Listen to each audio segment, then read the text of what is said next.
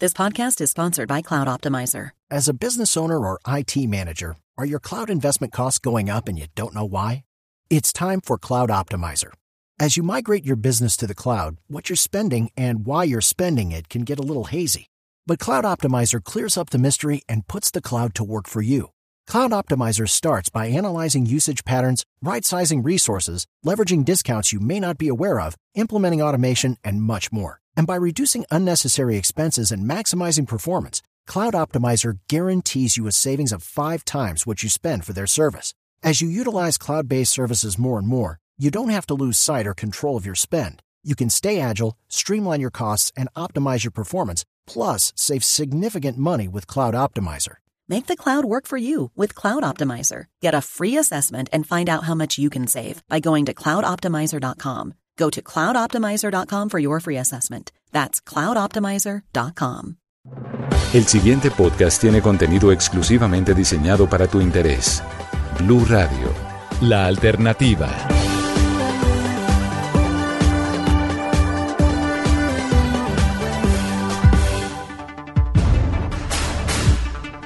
Hola, soy Joana Galvis, editora internacional del Servicio Informativo de Blue Radio y vamos a hacer un recorrido por lo que está pasando este jueves 17 de marzo de 2022. El Tribunal Constitucional de Perú ordenó liberar al expresidente Alberto Fujimori, condenado a 25 años de prisión por abuso de derechos humanos, a restituir un indulto que le fue otorgado en diciembre de 2017 y anulado 10 meses después.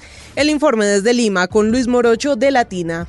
Conmoción social y política ha causado en el Perú la inminente escarcelación del expresidente Alberto Fujimori, condenado a 25 años de cárcel por delitos considerados de lesa humanidad y cometidos durante su gobierno en los años 90. Esto luego que el Tribunal Constitucional del país acordara por mayoría eh, disponer, aceptar un habeas corpus que planteaba reconocer como válido el indulto humanitario dado al expresidente durante el gobierno del exmandatario Pedro Pablo Kuczynski en el año 2017 y que luego fue anulado por la Corte Interamericana de Derechos Humanos. Esta decisión causó celebraciones por parte de los seguidores de Alberto Fujimori, pero también severas críticas por parte de organismos de derechos humanos que reclaman al gobierno del presidente Pedro Castillo desconocer esta decisión del máximo organismo de control constitucional del país. Y desde Estados Unidos, el secretario de Estado Anthony Blinken estimó que los ataques de Rusia contra civiles en Ucrania constituye crímenes de guerra y acusó a Moscú de no hacer esfuerzos significativos en el frente diplomático. Además, cree que Rusia podría usar armas químicas en territorio ucraniano. Desde Washington, la información con Carlos Arturo Albino. Estas declaraciones del secretario de Estado de los Estados Unidos, Anthony Blinken, podrían ser una advertencia, ya que recordemos que él ha sido uno de los funcionarios de la Unión Americana que desde el mes de diciembre del año pasado habían revelado las intenciones de Rusia de invadir Ucrania. Una semana después se cumplió. Dice que ayer el presidente Biden dijo que en su opinión se están cometiendo crímenes de guerra en Ucrania. Personalmente dice que él también está de acuerdo y que atacar a civiles es un crimen de guerra.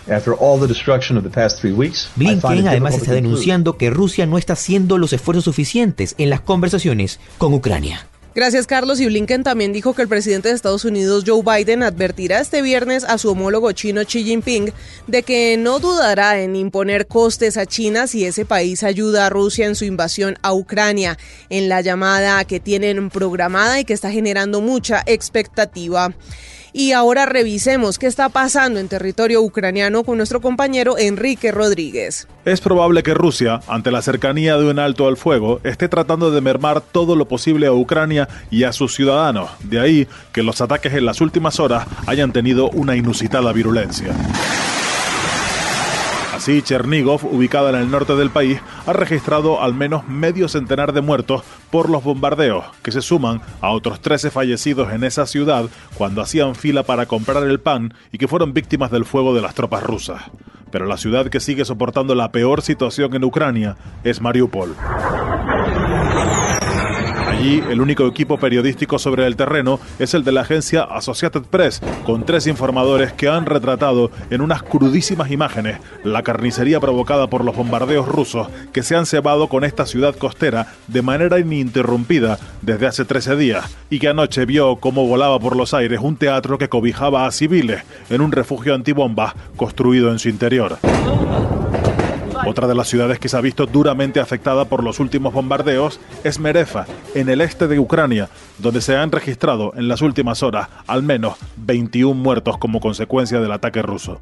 Por su parte, Rusia, que está enviando refuerzos a Ucrania, afirma haber tomado el control de las carreteras de la región de Kiev. Sin embargo, la capital del país sigue en poder del gobierno de Zelensky, como todas las grandes urbes de Ucrania y la prensa británica reveló un borrador de lo que sería el acuerdo de paz que trabajan los negociadores de Rusia y Ucrania. El proyecto tiene 15 puntos y establece la neutralidad de Ucrania y el retiro de las tropas rusas de Kiev. Silvia Carrasco. Ucrania y Rusia han logrado un progreso significativo en un plan de paz tentativo que incluye un alto al fuego y la retirada de Rusia si es que Kiev se declara neutral, esto es, no entra en la OTAN ni alberga bases militares extranjeras su territorio y acepta límites en sus Fuerzas Armadas. Es lo que dio a conocer esta mañana el periódico británico Financial Times, citando fuentes confiables en ambos gobiernos y en el equipo negociador. El documento de 15 puntos desarrollados en 25 páginas es todavía eso, un borrador. El portavoz del Kremlin, Dmitry Peskov, implícitamente reconoció la existencia de este documento al decir que los puntos estaban claros, pero que Kiev estaba siendo lento en su aprobación.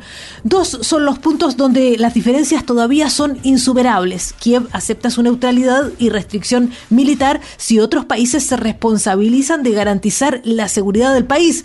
Eso quiere decir que quiere que Estados Unidos, el Reino Unido o Turquía se hagan cargo. Esas garantías Putin no las ha aceptado. Lo segundo es qué fronteras se van a reconocer. Rusia quiere quedarse con Crimea, o sea, las fronteras de facto que existen desde 2014. Zelensky dijo esta mañana que las únicas fronteras que son válidas para los ucranianos son las de 1991, esto es, con Crimea dentro de Ucrania. Y este jueves el presidente de Ucrania, Volodymyr Zelensky, denunció hoy ante el Parlamento alemán que Rusia construye un nuevo muro en Europa entre la libertad y la esclavitud. Además hizo duros cuestionamientos a Alemania por tomar decisiones tardías frente a la crisis. En Berlín, Juan Sebastián Gómez.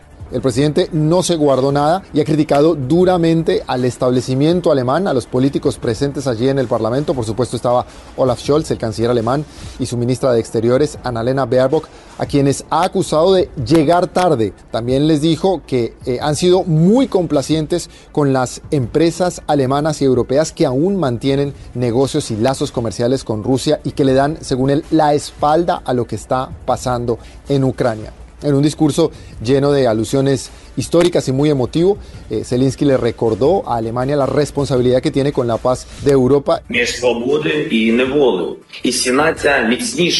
Y asegura que hay un nuevo muro que separa Europa, la Europa libre y la Europa que aún no puede ejercer sus libertades plenamente y que con cada negativa de la Unión Europea y de la OTAN a recibir a Ucrania como uno más de sus miembros, pues ese muro sigue creciendo. Esta es toda la información que se registra en este momento desde Berlín. Sigan ustedes en estudio. Muy bien, Juan Sebastián, y regreso con Silvia porque Rusia asegura haber evitado el default y Vladimir Putin promete a los rusos subir los sueldos y mejorar las pensiones para amortiguar los efectos de las sanciones. Sin embargo, Silvia, ¿aumentan los reportes de compras de pánico, peleas por una bolsa de azúcar y estanterías vacías? El Ministerio de Finanzas de Rusia dijo hoy jueves que pagó 117 millones de dólares en intereses por sus bonos denominados en dólares al City de Londres y que con ello habría evitado un default o dejación de pagos inminente. Los pagos vencían el miércoles. Otro tenedor de bonos europeos informó que aún no había recibido el dinero, pero el Banco City no ha querido confirmar si recibió o no el pago. Rusia está resintiendo la asfixia económica. El presidente Vladimir Putin prometió aumentar el salario mínimo en Rusia y los salarios de todos los trabajadores del sector público y también en las pensiones como parte de las medidas diseñadas para amortiguar las sanciones económicas occidentales desencadenadas por su decisión de emprender la guerra contra Ucrania. Las compras de pánico están dejando allí las estanterías vacías en los supermercados. Se han hecho virales videos de gente disputando una bolsa de azúcar, uno de los productos que está siendo racionado. Los precios de los artículos importados se han disparado y el rublo está derrumbado. Y aunque este recorrido por el mundo se detiene por el momento, lo invito a seguir conectado con bluradio.com slash podcast para que esté bien acompañado y bien informado. Nos escuchamos luego. Escucha este y todos los programas de Blue Radio cuando quieras y sin interrupción en los podcasts de www.bluradio.com. Blue Radio, la alternativa.